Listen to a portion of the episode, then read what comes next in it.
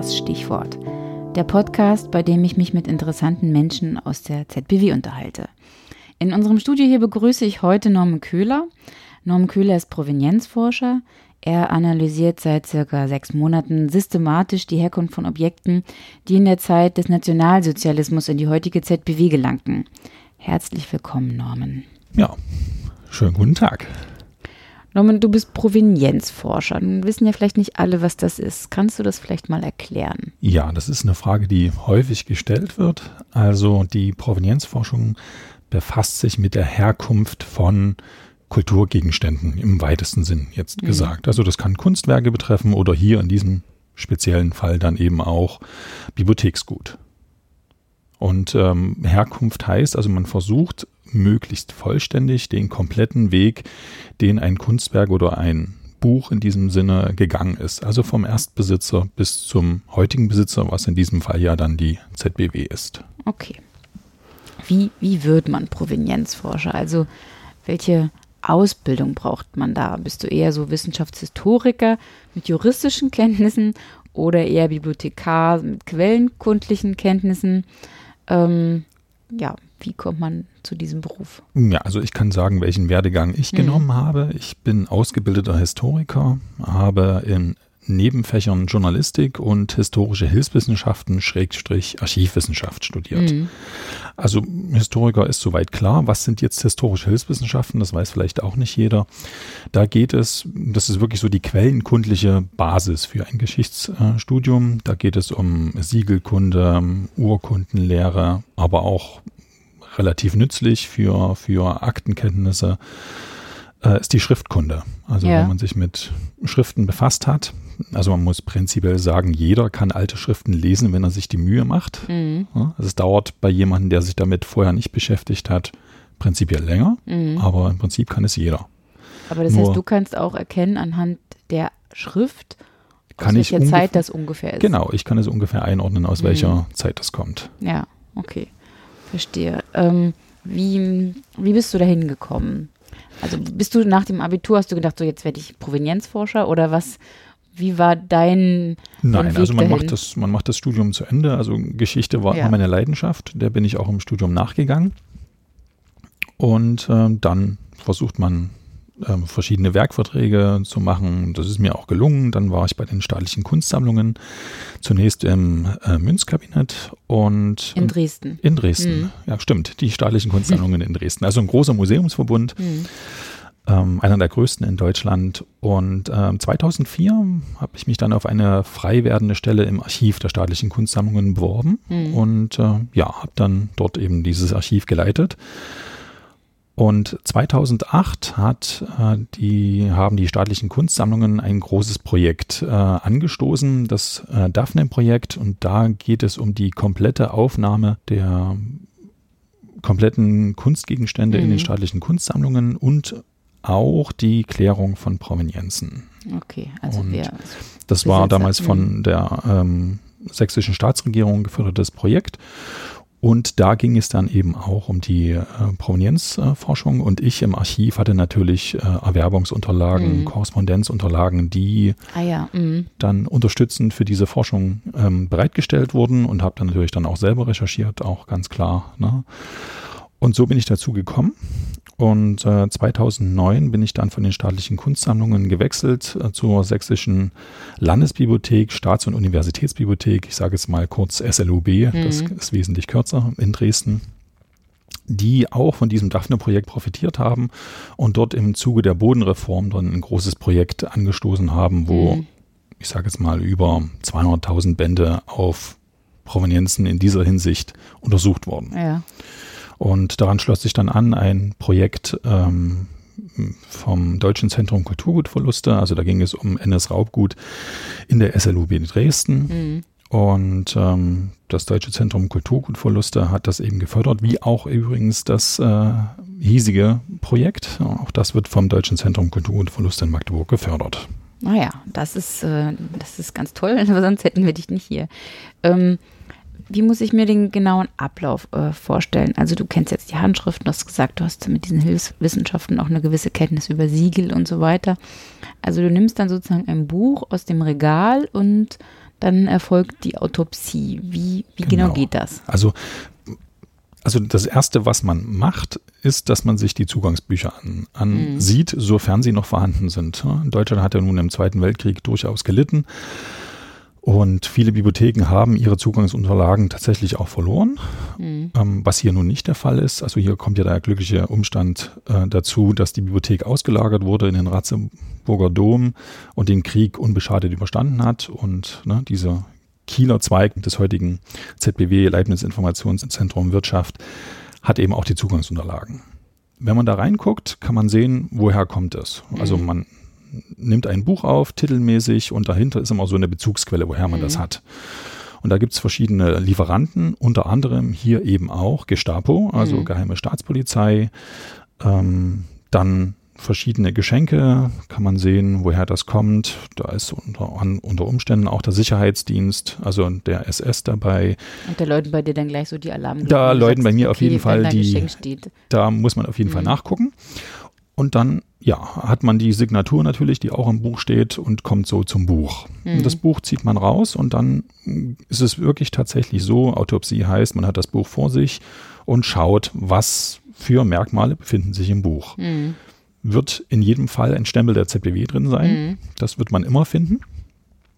Und dann schaut man aber, was man noch finden kann. Das ja. können handschriftliche Einträge sein. Das kann ein Exlibris sein, also quasi ein Etikett, ich sage es mal künstlerisch hochwertiges Etikett, das von drin steht und auf den Vorbesitzer hinweist. Das können ebenfalls Stempel des Vorbesitzers sein, Widmungen an mhm. jemanden. Mhm. manchmal sind es aber auch nur irgendwelche Signaturen, die man dann im Zusammenschau mit mehreren Büchern vielleicht dann irgendeinem Vorbesitzer zuordnen kann.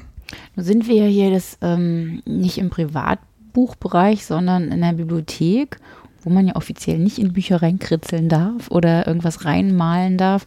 Das heißt, wie, welche Gebrauchsspuren, aus denen man irgendwas schließen kann, findet man denn in Bibliotheken? Gibt es da auch Exlibris? Ja, findet man auf jeden Fall. Vor allen Dingen wenn man antiquarisch erworben hat, was jetzt auf die mhm. ZBW jetzt nicht in, in diesem hohen Maße zutrifft, dass man mhm. hat immer zugesehen, dass man ähm, aktuelle Literatur bekommen hat, aber man hat zumindest in den ersten 30, 40 Jahren, soweit ich das jetzt nachvollziehen kann, auch antiquarisch erworben. Mhm. Und da kann es durchaus sein, dass es Vorbesitzer gegeben hat. Mhm. Ähm, das können alle möglichen Quellen sein. Das können Privatpersonen sein, das können Vorgängerinstitutionen mhm. sein was das Gekritzel angeht. Kann wirklich ganz unterschiedlich sein. Also stell dir vor, was es hier auch gab, es gab eine eigene Abteilung ähm, rezensierte Bücher. Ja.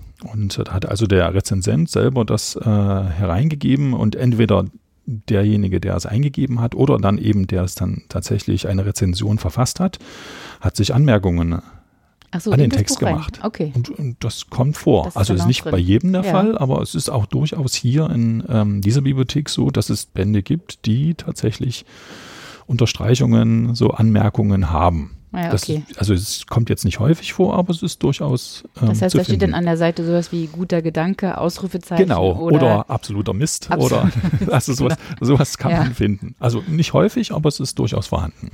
Okay.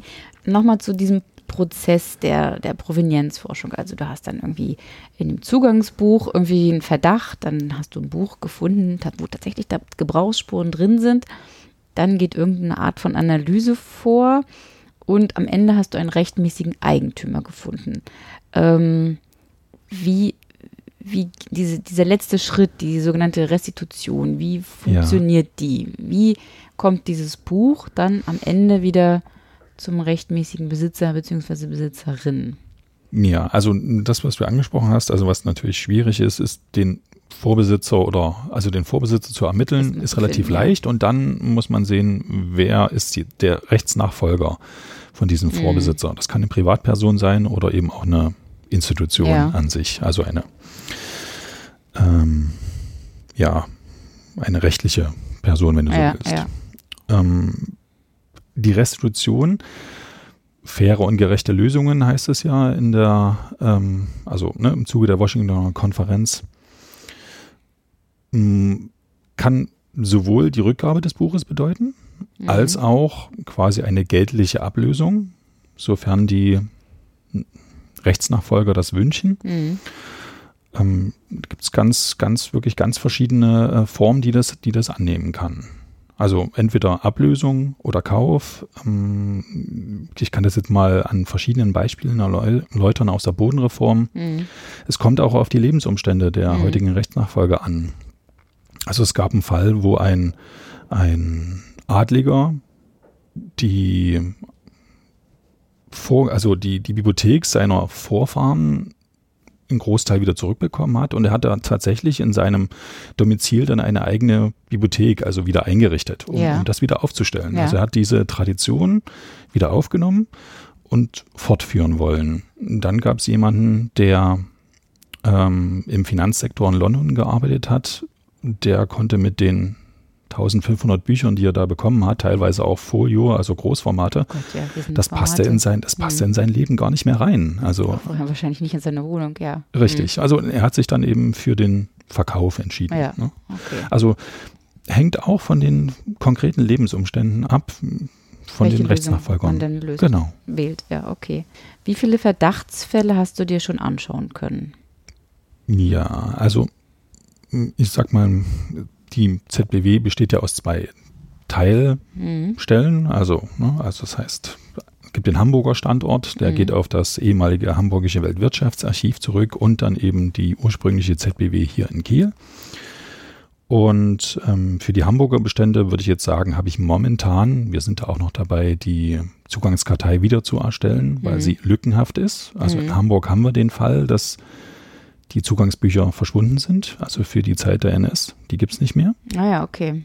Gibt es also nur eine Kartei, die aber eben auch nicht vollständig ist. Von den, sagen wir mal, 13 Jahren des Dritten Reiches, ne, des tausendjährigen Reiches, also sind wohl sechs abgedeckt und der Rest ist nicht da. Und das müssen wir jetzt über Kataloge wieder erstehen lassen. Okay, das und da sind wir noch mühsam. dabei. Ja. Was wir aber schon haben, ist zum Beispiel die ähm, also eine Schenkung von einem Konsul Wolf. Mhm. Da habe ich quasi gefunden, dass der Konsul das dem, dem Hamburgischen Weltwirtschaftsarchiv äh, geschenkt hat. Und dort habe ich dem, einen Stempel des türkischen Konsulats gefunden.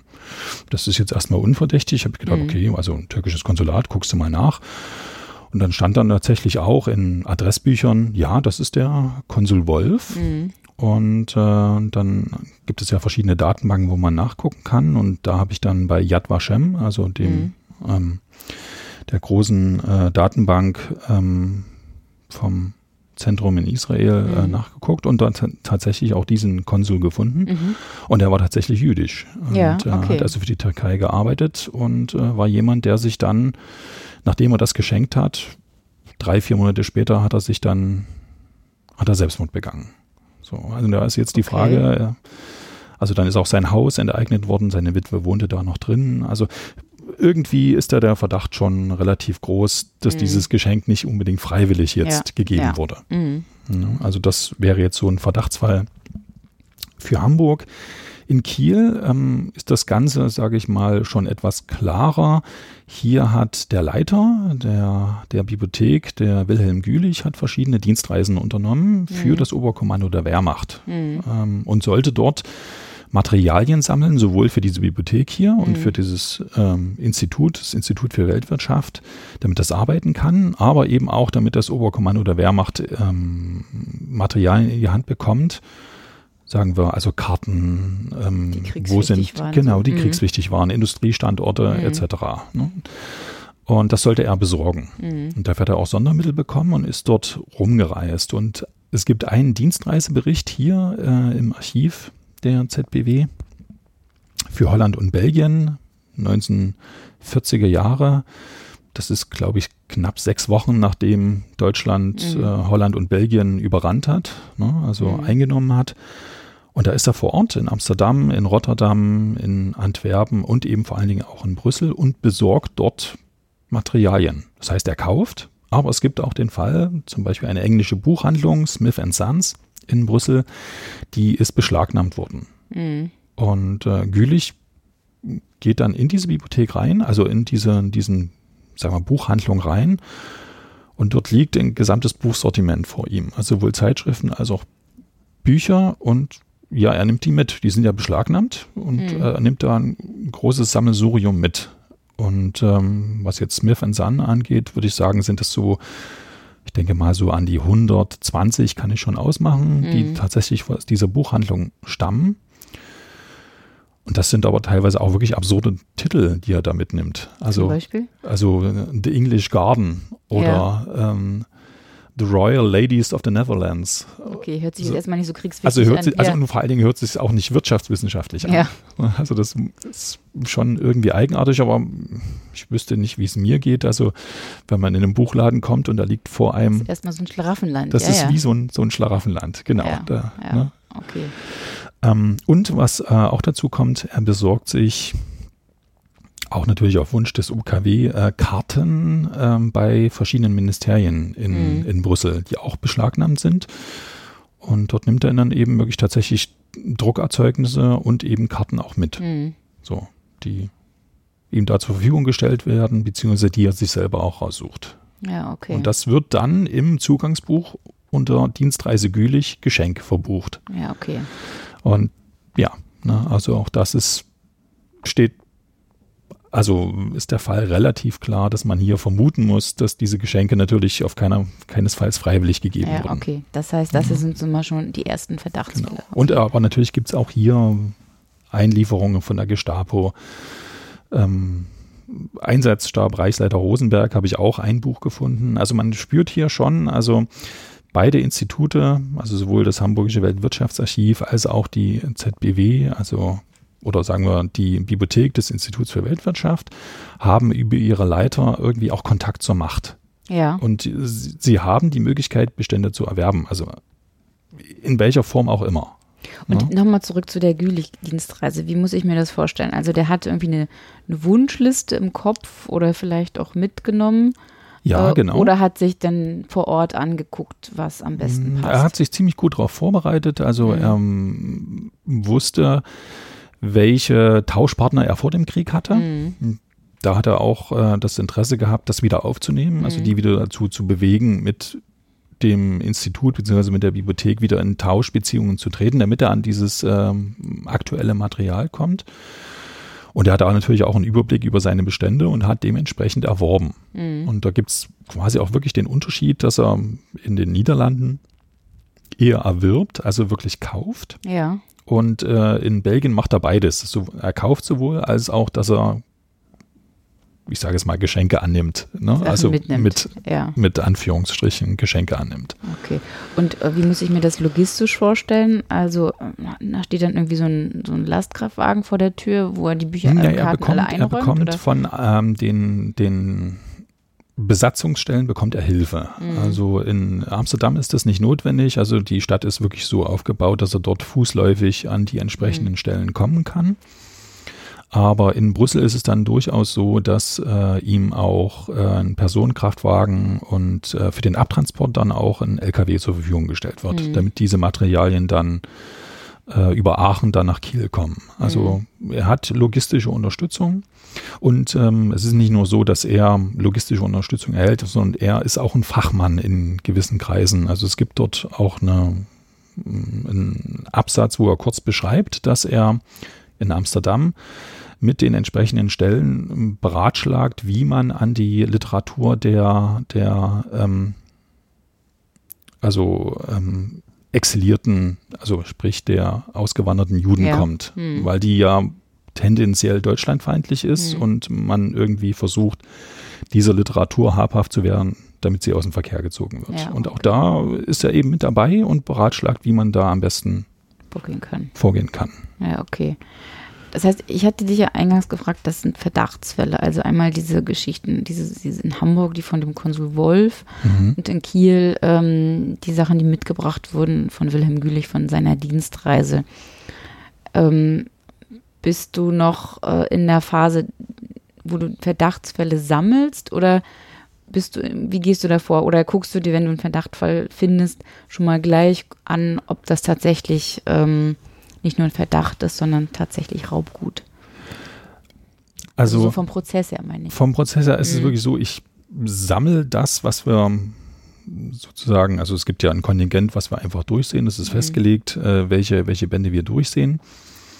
Und wenn ich aber auf einen Namen stoße, von dem ich von vornherein weiß, also der ist entweder ein NS-Opfer mhm. im weitesten Sinn, dann gucke ich, nehme ich das natürlich mit in die ja. Recherchen mit auf.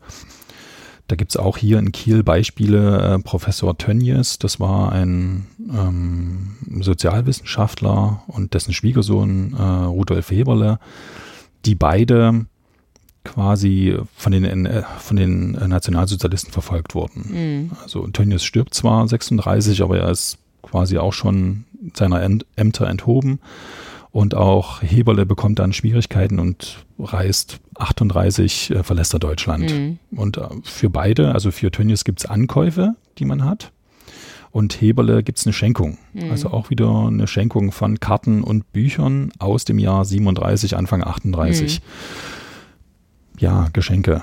So, mhm. also man muss natürlich prüfen, äh, was man auch immer äh, prüfen muss, ist, ähm, sind, sind diese Gegenstände in irgendeiner Form schon mal ähm, Gegenstand einer Wiedergutmachung gewesen. Mhm. Also es gab ja in der Bundesrepublik Wiedergutmachungsgesetze. Mhm.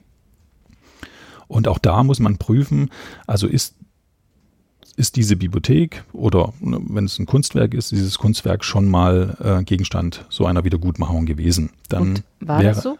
Ähm, muss man recherchieren, so, habe ich noch nicht gemacht. Also ich weiß, dass es dieses, äh, dass es für diese Person, also für Tönnies gibt es keinen Wiedergutmachungsantrag, aber für Heberle gibt es einen. Mhm. Und da muss man natürlich nachsehen, also in die mhm. entsprechenden Archive fahren, dort nachgucken, also was war Gegenstand dieser Wiedergutmachung und dann kann man erstmal sagen, ist abgegolten oder immer noch fraglich. Mhm. Gibt es ganz verschiedene Möglichkeiten. Und ähm, und du hattest eingangs gesagt, äh, sowohl in Hamburg als auch in, Kiel gab es ähm, Kontakte zur Macht, ist von anders formuliert. Ja. Gab es denn auch Kontakte zwischen Kiel und Hamburg? Mm, ja, gab es durchaus. Ähm, es gibt in, in Hamburg habe ich eine Aktennotiz gefunden. Dort ist der Leiter des Hamburgischen Weltwirtschaftsarchivs, äh, Leo Hausleiter äh, in Beziehung mit Gülich getreten. Und da geht es um auch eine von, also Gülich hat ja nicht nur diese Dienstreise mhm. gemacht, sondern es gibt mehrere Dienstreisen, die er dann unternommen hat, nach Dänemark, nach Frankreich, also in die besetzten Gebiete. Auch mit dem gleichen Ziel da zu gucken. Ja, genau. Da, ja, also ja. im Auftrag des OKW, um mhm. dort. Ähm, OKW heißt? Oberkommando der Wehrmacht. Mhm. Okay. Um dort ähm, ja diese Materialien zu sammeln. Aber das äh, Institut für Weltwirtschaft war nicht das einzige Institut, das für mhm. die ähm, ähm, das NS-Regime gearbeitet hat, sondern auch das Hamburgische Weltwirtschaftsarchiv. Und der Leo Hausleiter war sehr aktiv. Mhm. Hausleiter war SS-Mitglied und hatte also gute Beziehungen mhm. in dieser Beziehung. Und es war eine Reise geplant, Anfang 42 in die besetzten Ostgebiete, also sprich Lettland, Litauen, Ukraine, heutiges Weißrussland, so in mhm. diesem Bereich teilweise auch Russland. Und ähm, sowohl Vertreter des Hamburgischen Weltwirtschaftsarchivs als auch in dem Fall vom Institut für Weltwirtschaft Gülich waren vorgesehen, dorthin zu fahren. Und es gab eine ähm, Konferenz, also eine Zusammenkunft. Und dort hat Gülich in Abwesenheit von Hausleiter sich als Verbindungsmann empfohlen, mhm. diese gesamte Operation zu leiten. Mhm. Und äh, da ist Hausleiter komplett äh, an die Decke gefahren. War not amused. Ja. Genau, und hat seinen SS-Kollegen und auch dem Oberkommando der Wehrmacht geschrieben, also dass sein Mann, den er schicken will, war ein Dr. Maas, dass der Russisch kann und auf jeden Fall besser vorbereitet ist als Gülich und wenn überhaupt jemand ähm, prädestiniert ist, diese Koordinierung in irgendeiner Form mhm. zu leiten, dann sei er das doch Hausleiter und dass er das Vorprellen von Gülich also gar nicht nachvollziehen kann. Ja, also okay. das, äh, also also und, ein bisschen Konkurrenz, ja. Genau. Und so wie ich das bisher aus den Unterlagen sehen kann, aus den Zugangsunterlagen, gab es auch keine Dienstreise von Gülich in die Ostgebiete. Also ist er vermutlich ausgeladen worden. Das ah, oder zurückgetreten. Oder zurückgetreten. Ja, genau, das weiß ja. man nicht. Also, also sie waren da in dieser Beziehung auch Konkurrenten, sowohl was den Materialerwerb angeht, als auch die Kontaktstellen, die man hatte, um zu Materialien zu kommen. Weil die jeweiligen Institute in Konkurrenz standen oder weil das eher so eine Statusfrage war, wer jetzt solche Expeditionen oder Reisen leitet? Hm, also ich glaube sowohl als auch. Sie waren ähm, beide Informationseinrichtungen für ja, Wirtschaft, ähm, Ministerien. Also mhm. beide Institute haben ähm, Gutachten erstellt, mhm. das NS-Regime, wobei das hier, das Institut für Weltwirtschaft, etwas stärker in dieser mhm. Form war, was die, was die äh, Gutachten angeht. Aber auch Hamburg hat Gutachten angefertigt. Und Hamburg hat vor allen Dingen so einen Pressedienst, also mehrere Pressedienste unterhalten, die die Auslandspresse nach Informationen durchsucht mhm. haben. Da gab es einmal die, ähm, also das Hamburgische Weltwirtschaftsinstitut, das die Bestände des Hamburgischen Weltwirtschaftsarchivs ausgewertet hat, eben nach ja. Informationen zur Weltwirtschaft. Und dann gab es diese äh, Auswertungsstelle des technischen und der technischen und wirtschaftlichen Weltfachpresse, TWWA, mhm. die Hausleiter auch gegründet hat und die eben quasi so mehr die, die Feinpresse nach technischen Neuerungen untersucht hat mhm. und das dann der Industrie bzw. Ah, ja, Ministerien okay. zur Verfügung mhm. gestellt hat. Ja. Also beide Institute hatten das Recht, die äh, Feindpresse ähm, ungefiltert, also das heißt unzensiert äh, zu lagern und auszuwerten. Ja, okay. Und das ähm, trifft jetzt nicht auf viele Stellen im Deutschen Reich zu. Ja. Das heißt, Wissenschaftler, Wissenschaftlerinnen hatten dann auch Zugang zu dieser Presse. Zu, dieser, zu diesen Informationen. sie irgendwie eine Legitimation oder sowas? Ähm, war auch wirklich Grundlage von äh, verschiedenen ähm, Gutachten, die sie angefertigt ja. haben. Also ja. man kann jetzt über die Entwicklung der Handelsflotte von äh, Großbritannien ohne die Kenntnis der entsprechenden Zeitschriften kann man einfach nicht erstellen. Ja. So einfach ist, ist, es dann auch. Ja, das ist nachvollziehbar. Und du sagtest jetzt, ähm, Wilhelm Gülich, der Bibliotheksdirektor war in dieser Zeit in Kiel, ähm, hat jetzt einmal diese Dienstreise gemacht Anfang der 40er, 41, ja. 42. Und dann aber auch noch folgende. Äh, ist da irgendwo, gibt es da irgendwie auch Dokumentationen, wie viele Dienstreisen da letztlich so gemacht wurden, um den Bestand zu erweitern? Ja, ähm, man muss prinzipiell sagen, also das ist hm, dass es erst später eine Trennung von ZBW und Institut für Weltwirtschaft gegeben hat. Mhm. Und äh, teilweise sind da auch Akten, befinden sich noch im Institut für Weltwirtschaft, die ich teilweise auch noch durchsehen muss. Ah, ja. Was ich aus den Zugangsbüchern auf jeden Fall nachvollziehen kann, sind noch mehrere Reisen nach Schweden und nach Dänemark, mhm. dann auch noch eine Reise nach Frankreich. Also man sieht dann auch ähm, an den Titeln und äh, auch, dass, dass da eine Dienstreise stattgefunden hat, 41 in, in Frankreich. Und auch da sind Bestände reingekommen, die man auf jeden Fall untersuchen muss. Mhm. Auch da wieder ähm, Smith Son hatte auch in Paris eine, eine Buchhandlung und auch da ist ein Buch aus dieser Buchhandlung definitiv mit ähm, einem Etikett gekennzeichnet, ja, dass es ja. da rausgekommen ist. Allerdings hat er das nicht erworben, sondern das ist über die Gestapo äh, in den Bestand gekommen. Also ja, okay. gibt es also verschiedene Wege, wie man zu man diesem, so wie man zu diesem Besitz kommen kann. Ja, okay. Genau.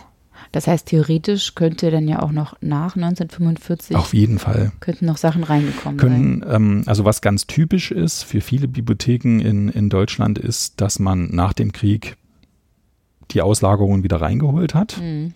äh, und der Bibliotheksbetrieb in der Regel den letzten zwei, drei Kriegsjahren so auf Sparflamme gefahren ist und das dann bis in die, sagen wir mal, so fünf, sechs Jahre nach dem Krieg dann so diese Rückstellungen, also dieser, dieser Aufarbeitungsprozess dauert. Mhm. Und da findet man dann häufig in den Zugangsbüchern so Bemerkungen wie Altbestand oder Rücklage, die ah, dann eingearbeitet werden. Ja. Teilweise eben noch fünf, sechs Jahre ähm, später. später. geschafft hat, ja. Genau. Und was dazu kommen kann, das gibt sogenanntes sekundäres äh, Raubgut, dass man dann später über Antiquariate erwirbt. Mhm. Also das heißt, ähm, irgendwelche Stellen oder Privatpersonen haben sich von NS-Verfolgten, in dem Fall jetzt Bücher, gut angeeignet mhm. und haben es dann später an Antiquariate verkauft und diese Antiquariate unter Umständen verkaufen es dann an andere Bibliotheken.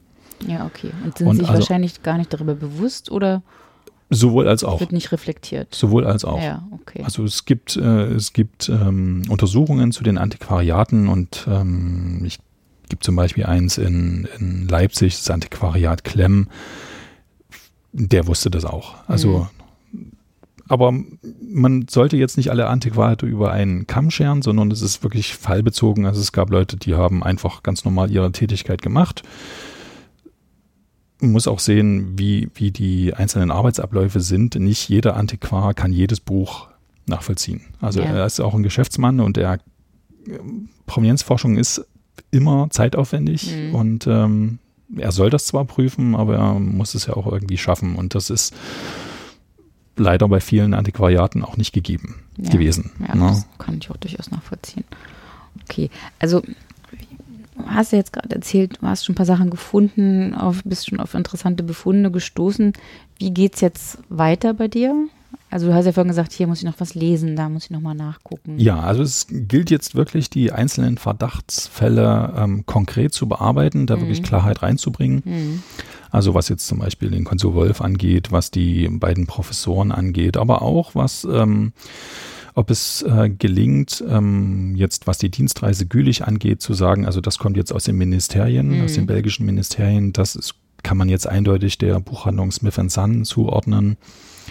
Ähm, ja, also das wird jetzt die Aufgabe sein mhm. ähm, und auch wirklich genau festzulegen, also ist das NS-Raubgut oder ist es nicht oder mhm. in welchem Status ähm, bekommt es am Ende. Also ist es Raubgut verdächtig oder ist es das nicht? Also bei vielen Einlieferungen, zum Beispiel was die Gestapo angeht, das waren was jetzt die ZBW angeht, relativ aktuelle Literatur mhm. und ich habe schon einen Großteil gesehen und da ist nichts drin. Also man ja. findet keine Provenienzmerkmale. Mhm. Also es kann durchaus sein, dass das zentral erworben wurde vom Deutschen Reich und dann über eine Zensierungsstelle der Gestapo an die ZBW abgegeben worden ist. Also dann bleibt es im Prinzip erstmal verdächtig, aber es wird quasi keinen weiteren Hinweis geben. Kann nicht der letzte finale es, Schritt der Restitution. Es kann dann nicht der letzte finale Schritt gegangen mhm. werden und sagen, also das gehört oder gehörte vorher mhm. dem oder es, es, wurde erworben, also das äh, legal erworben. Das kann man bei vielen Sachen dann leider auch nicht sagen. Ja, okay.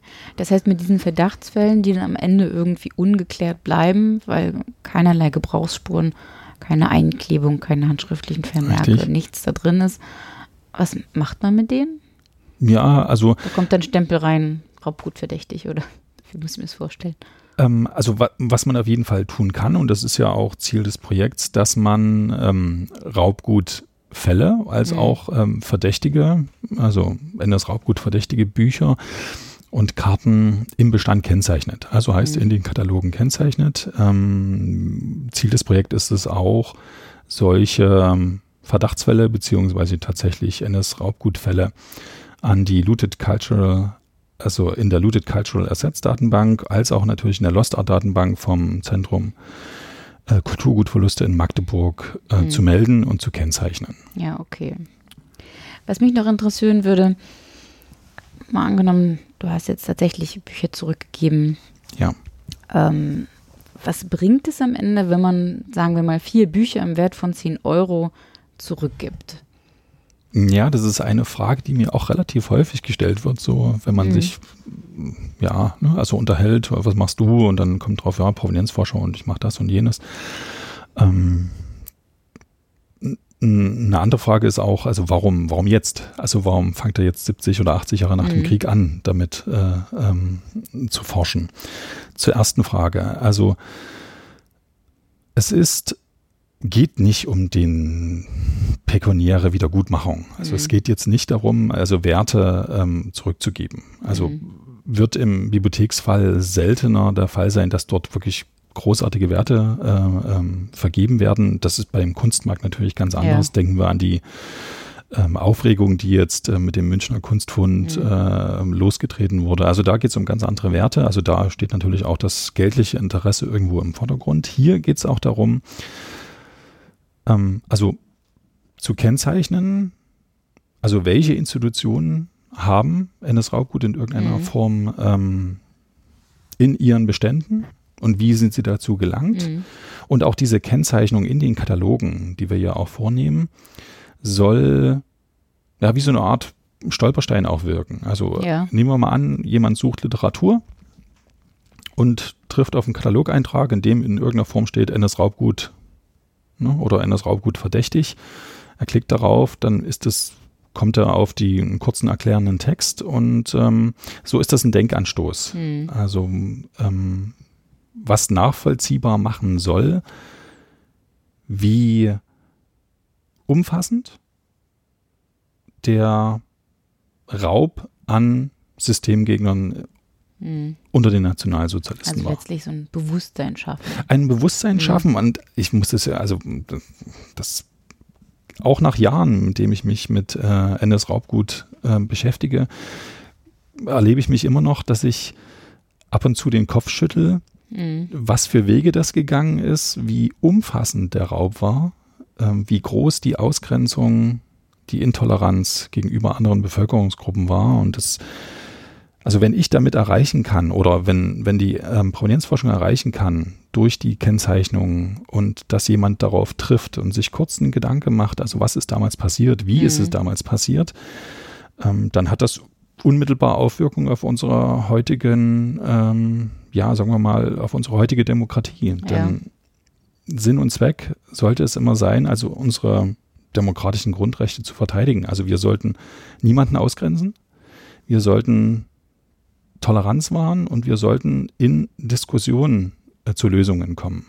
Und gerade wenn man NS-Raubgut betrachtet, wie schnell es gehen kann von einer gesellschaftlichen Diffamierung zu einer tatsächlichen Ausgrenzung und dann zu einer physischen Vernichtung mhm. von Andersdenkenden, Andersglaubenden zu kommen. Mhm.